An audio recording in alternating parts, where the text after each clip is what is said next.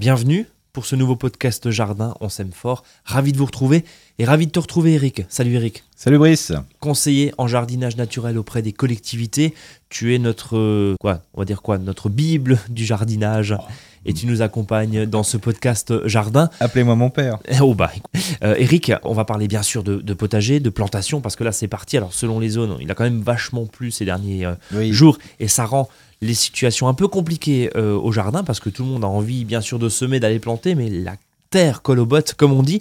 Juste avant de parler du potager, un petit tour parce que vous aimez aussi les fleurs, évidemment. Bien sûr, oui. Hein et on aime les fleurs. Bien sûr, et ce qui est intéressant, c'est que les lilas sont en fleurs ou ils vont fleurir hein, selon les régions. Euh, le but du jeu, c'est que là, on peut planter des bulbes à floraison estivale. Donc, comme les dahlias, les glaïeuls. Donc, ça, c'est quand même des plantes qui sont quand même euh, très importantes dans nos jardins. Hein. Euh, ne pas oublier de mettre des piquets à proximité, parce que souvent, les dahlias, quand ils grandissent, bah, les fleurs risquent de verser. Donc, mieux vaut mettre un piquet pour bien les, attacher, c'est important. aussi, ne pas oublier qu'on peut planter toutes les plantes de massif hein, en godet, soit pour les rocailles ou autres. Hein. Alors bien respecter les distances de plantation, parce qu'au début, bien sûr, elles sont petites. On a l'impression que ça ne couvre pas le sol, mais une fois que le, soleil perce, il euh, faut savoir après, ça pousse très très rapidement.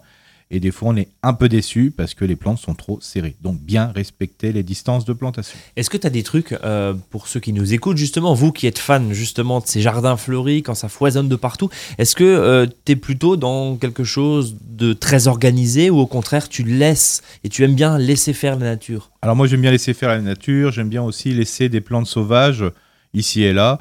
Euh, et les compléter par les plantes, je dirais plus horticoles, parce qu'il ne faut pas se leurrer. Hein. la plante sauvage est très sympathique. le dahlia, ça pousse pas dans la nature. Voilà, c'est ça. Mais je veux dire, ça manque un peu de floraison après, une fois qu'on est arrivé au mois de juin, juillet. Donc, euh, ça permet de compléter. Et il ne faut pas oublier que laisser des plantes euh, sauvages, c'est important parce que la biodiversité augmente dans son jardin. Et ça, c'est important et euh, ça te tient à cœur. Vous qui nous écoutez justement aussi, euh, les bons conseils d'Eric, hein, c'est de mettre le maximum de diversité florale mm. pour attirer le maximum d'insectes auxiliaires et pas être embêté au jardin. C'est ça C'est ça, oui. Plus il y a d'insectes pollinisateurs, plus il y a de la vie et souvent on le remarque bien, euh, moins vous avez d'invasion de prédateurs. Parce que le jardinier ou la jardinière s'en fiche des prédateurs tant qu'ils sont en nombre raisonnable. Mais c'est les invasions qui posent problème. Et, c'est là qu'il faut intervenir ou traiter ou en tout cas trouver un, truc pour s'en passer. Euh, on va passer au potager. Oui, là, il y a plein de choses à faire. Euh, bah, on a tout à faire. Oui. Une fois que le sol sera bien ressuyé. Il y a hein, quand même pas mal plu hein, ces derniers jours. Oui, c'est terrible. Là, il faut savoir qu'il ne faut pas non plus être trop pressé. Euh, si vous passez un outil dedans et que ça colle à la griffe, par exemple, c'est pas la peine. Laissez le temps, de, le temps de justement de ce ressuyage. Par contre, on peut voilà tout planter. Hein. Les pommes de terre, bien sûr, dans le sud, on a déjà planté, mais dans le nord voilà, le lilas n'est pas encore en fleurs, donc on attend un petit peu. Hein, d'ici 8-10 jours, on, ça sera tranquille. Euh, on peut même prévoir voir les tranchées à l'avance. Alors n'oubliez pas que dans ce jardin, ce que j'appelle plat gros volume, hein, les pommes de terre, les haricots verts, les petits pois, les fèves, ben, évitez de mettre 5-6 rangs de pommes de terre, mettez plutôt deux rangs de pommes de terre, un rang de haricots vernins ou deux, puis deux rangs de pommes de terre, puis peut-être des haricots rames euh, le fait de mélanger bah, évite d'avoir euh, les mêmes espèces au même endroit et surtout, ça évite que s'il y a des dorifores dans le secteur, que l'invasion soit encore plus efficace. Eric, tu serais pas en train de nous faire de la permaculture là? Bah, disons que, comme dit, je, je fais jamais de permaculture, mais je fais que ça, hein. donc je m'en inspire beaucoup. Euh, le principe, c'est de bien mélanger les, légumes, hein, c'est important, mais ne pas oublier que le style est important du jardinier. Si vous aimez avoir des rangs bien droits, bah, restez dans ce côté rectiligne. Ne mais vous pouvez quand même mélanger. Mieux vaut mettre une ligne de patates, une ligne de haricots, par exemple, voilà, ou un ou deux. Hein, je veux dire, c'est pas un souci.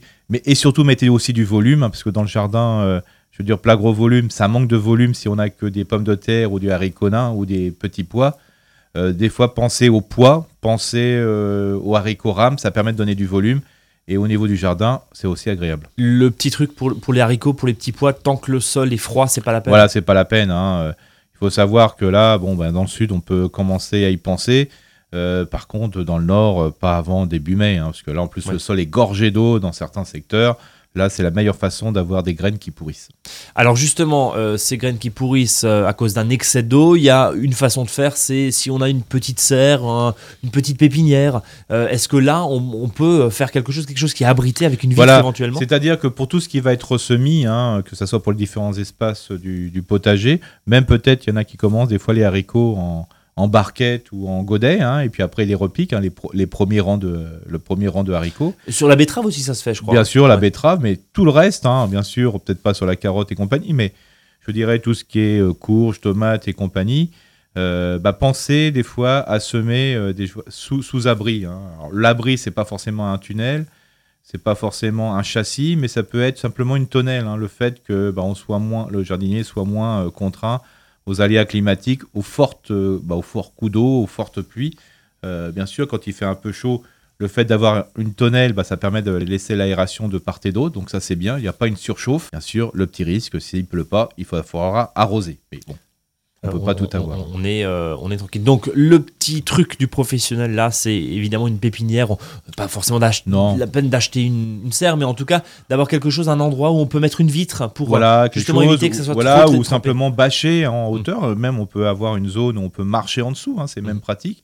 Mais laisser bien l'aération sur les côtés, parce que des fois, la surchauffe, quand on fait du semis, par exemple, de choux, euh, à repiquer. C'est pire qu'autre chose, quoi. Bah, s'il fait trop chaud, bah, c'est encore pire. C'est encore pire.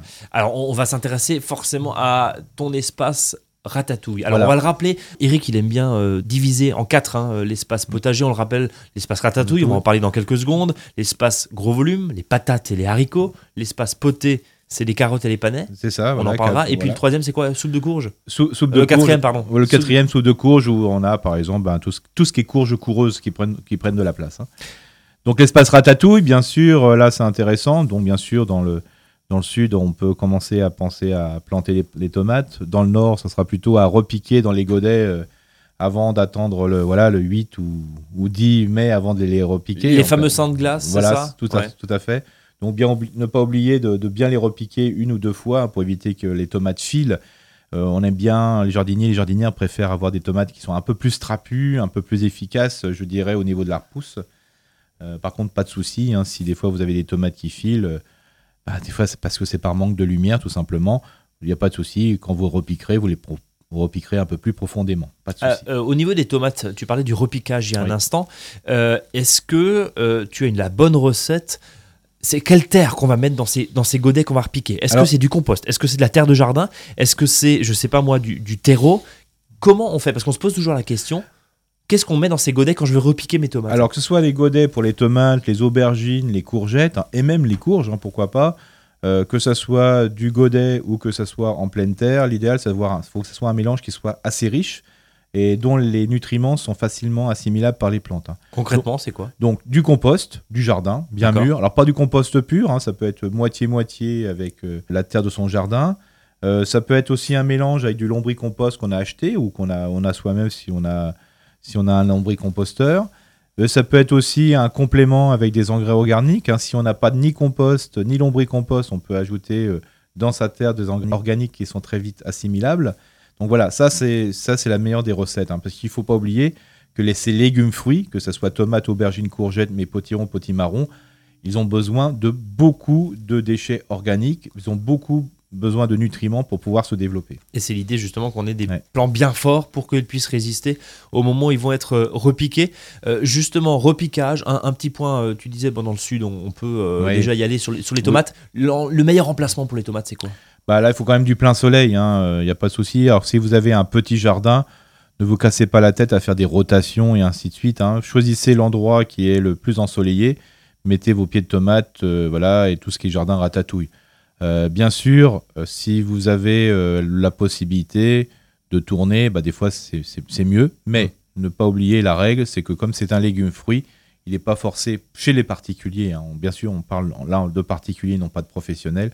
Il n'est pas nécessaire de tourner, c'est-à-dire de faire de rotation, tout simplement parce qu'on donne beaucoup à manger quand on repique ou on sème ses graines. avec le fameux, la fameuse pelletée de compost quand on va repiquer. Ah oui, il faut être généreux hein, quand on repique ses pieds. Euh, de tomates ou autres, il faut, pas, faut faire un vrai trou, hein, donc ce que j'appelle toujours le fer de bêche, hein, c'est-à-dire la hauteur d'une bêche, et on remplit bien de compost mélangé avec de la terre. Ça, c'est important. Alors, du jardin à ratatouille au jardin ou à l'espace euh, courge et courgette, il n'y a qu'un pas. Voilà, c'est les, mêmes besoins. Pareil, alors, alors, les mêmes besoins, alors même, vraiment un cas particulier, c'est que les, tout ce qui est soupe de courge, donc euh, potiron et compagnie, moi je dis souvent qu'il faut l'écarter euh, vraiment du potager traditionnel. Parce que, ça aille courir ailleurs, va voir ailleurs voilà, si c'est ça C'est ça un peu ça, parce que sinon il nous arrive que quand on, au mois de juin, au mois de juillet, ben, les courges recouvrent les carottes et compagnie parce que ça a une pousse très vigoureuse. Et ça prend beaucoup de place. Il hein. ne faut pas oublier que tout ce qui est courge coureuse, potiron, potimarron, il faut les planter presque tous les 1m50, 2 mètres. Donc euh, si vous en mettez 4-5 pieds, vous voyez à peu près la, surface de sol qu'il vous faut. Donc d'où l'intérêt, c'est peut-être de l'enlever du potager, de le mettre ailleurs.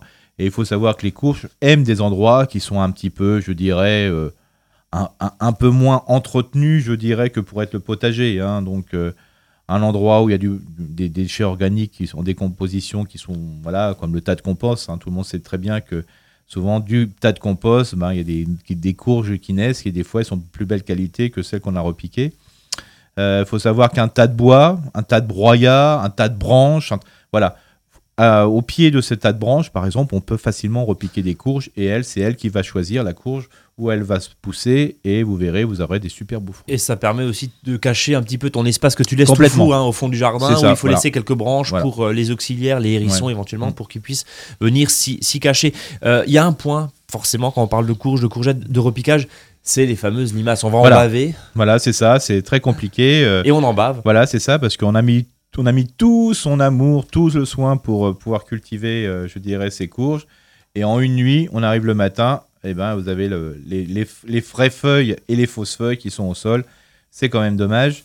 Donc euh, l'intérêt, c'est de faire attention. Bon, moi, je, euh, ce que je fais, c'est que je mets voilà, différentes techniques pour éviter que les courges soient vraiment dévorées par les limaces, en sachant que les limaces attaquent les légumes qui sont en stress. Hein. Si vous avez des légumes qui poussent sur le tas de compost, bah, alors bien sûr, il n'y a pas qu'une graine qui va lever. Bien sûr, euh, c'est souvent la, la citrouille, le potiron, bah, l'ensemble des graines, enfin une bonne partie des graines qui vont germer. Mais celles-ci, on, semble on a l'impression qu'elles n'ont pas de souci avec les limaces. Hein. Et c'est peut-être vrai tout simplement parce que la plante n'est pas stressée, elle a poussé quand elle le souhaitait. Donc en gros, ce que tu es en train de nous dire, c'est que ce qu'on laisse faire euh, tout seul par la nature, bah, ça l'intéresse pas du tout la limace. C'est ça. Elle, va venir nous embêter sur les salades et, sur ce qu'on vient de repiquer nous-mêmes. Voilà. Donc voilà, on repique. Alors qu'est-ce qu'on fait Pour les attirer, donc tout simplement, ça peut être simplement des planches de bois qu'on a mis au sol et tous les matins, ben, c'est un lieu de refuge. Donc on fait la récolte. On fait la récolte. Après, vous faites ce que vous voulez des limaces. Hein. Il y en a qui sont plus avec un ciseau, ils les coupent. D'autres, ils les mettent dans un pot, ils les balancent chez, voilà, chez, le voisin, chez le voisin qu'ils n'aiment pas. Ou au poule. Ou au poule, hein, voilà. Après ça, vous faites ce que vous voulez. Euh, d'autres, ça peut être euh, simplement des appâts qui les attirent. Et à ce moment-là, ben, euh, vous les situez, je dirais, pas forcément à côté des courges, mais un peu plus éloignés pour éviter qu'ils aillent vers les courges. Parce que souvent, c'est des appâts qui attirent plus que la courge. Hein. Donc ça, ça peut s'acheter facilement. Ou soit vous avez une technique qui marche très bien, c'est quand vous avez repiqué votre salade ou votre courge, vous vissez dans le sol un, pot qui est troué, hein. donc plus c'est un, plus une courge, plus le pot doit être large. Donc ce pot sans fond qui est vissé dans le sol, vous le laissez dépasser de 5-6 cm. Donc déjà, ça fait un obstacle quand la limace va aller voir la courge qui vient d'être plantée. Bon. Mais ça permet au moins de limiter, ça fait une, sorte de muraille. Complètement, et ça permet de repérer où sont déjà nos pieds de courge, hein, ça c'est important. Pour terminer, euh, l'espace poté, alors c'est tout ce qui est carottes, tout ce qui est panais. Voilà, donc là depuis, euh, depuis février, euh, dans le sud de la France, ben, ça sème à tout va. quoi. Là, avec les pluies qui, ont été très importantes et qui sont attendues, va attendre un petit peu, parce que là, pour toutes les petites graines, que ce soit panais, carottes et compagnie, euh, voilà, il faut que le sol soit bien adhérent aux graines, donc ce qui n'est pas le cas quand le sol est complètement humide. Quoi. Donc je vous invite à voilà, attendre un petit peu tant que c'est pas bien essuyé. Une petite astuce pour optimiser euh, la place des petits jardins, ben, quand vous faites une lignée de, semis de carottes ou de panais, euh, j'invite les jardiniers et les jardinières à rajouter une pincée de graines de salade, une pincée de graines de radis. Comme ça, dans les trois semaines, vous récolterez des radis. Euh, dans les 3 à 4 semaines, vous récupérez du, grand, du plant de salade et bien sûr, ça ne va gêner en aucun cas le, le semis de, de, vos carottes. Et là aussi, tu nous fais de la permaculture.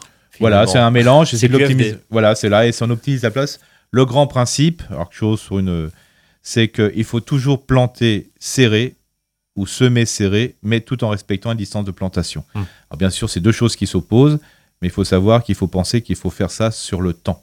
C'est-à-dire que si on met un chou tous les 50 cm, il y a de la place, il y a 25 cm entre, on peut mettre un pied de salade.